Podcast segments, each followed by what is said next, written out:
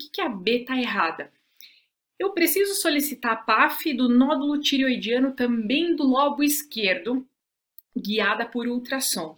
Será que eu preciso mesmo fazer a punção, a PAF do nódulo do lobo esquerdo? Nossa, Naya, nesse ponto aqui eu não lembro nem aonde que, que era o nódulo, o que, que era. Vamos voltar.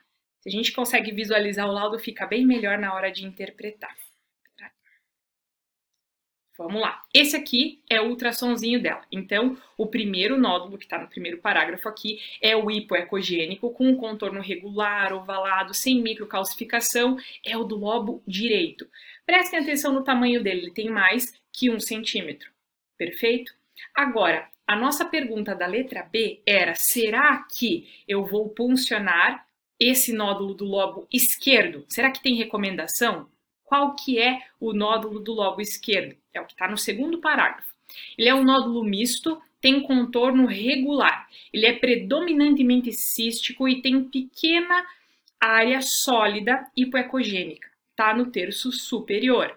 As medidas, ele tem 0,8 por 0,8 por 0,7. Tem fluxo periférico no Doppler. Existe uma recomendação formal de punção desse nódulo do lobo esquerdo Lembra o que, que a gente falou? O que, que mais me chama atenção num passo inicial de uma análise de nódulo tireoidiano no ultrassom? Dois pontos: textura, perdão, ecogenicidade e tamanho. Qual que é a ecogenicidade deste nódulo do lobo esquerdo? Ele não é um nódulo misto? Ele não é predominantemente cístico? Sim, ah, Nai, mas ele tem aqui, está dizendo que ele contém uma pequena área sólida hipoecogênica. E quando nós temos um nódulo que ele tem uma pequena área sólida hipoecogênica no seu interior, isso poderia até ser alguma coisa, ou vir a ser num futuro. Concordo. Mas o nódulo ele é predominantemente cístico. Qual é o tamanho desse nódulo? Ele é inferior a um centímetro. Isso já é uma característica muito positiva. Quanto ao fluxo sanguíneo, ele tem um fluxo periférico ao Doppler. Isso é uma característica também que fala a favor de benignidade. Quer dizer que sempre que eu tiver um fluxo sanguíneo periférico, o nódulo é bonzinho? E se o fluxo sanguíneo for central, ele não é bonzinho? Não.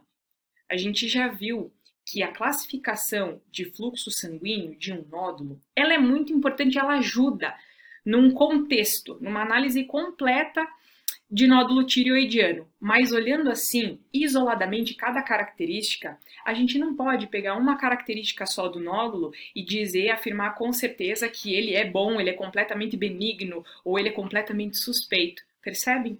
Nesse nódulo do lobo esquerdo, então, a gente já viu que, pelo primeiro ponto, na ecogenicidade, ele é predominantemente cístico. Isso já me fala mais a favor de benignidade. O tamanho dele é menor do que um centímetro. Esse nódulo formalmente não tem indicação, recomendação imediata de PAF. Por isso que a afirmativa B ela está incorreta. Questão de caso clínico é sempre uma questão muito legal, porque a gente pode abordar vários conceitos em uma pequena alternativa. Não é só a gente ver qual que é o caso, o ultrassom foi esse, a conduta é X, gabaritei a questão. Não, vai muito além. A gente consegue pensar quais são as principais características de análise no ultrassom principal, qual que é a recomendação de punção, como que eu vou avaliar o nódulo. Então, um caso muito simples pode ter vários desdobramentos. A gente consegue estudar muito a partir de um caso. Agora, voltando na nossa questão, já vimos que a B, solicitar PAF do nódulo esquerdo, não.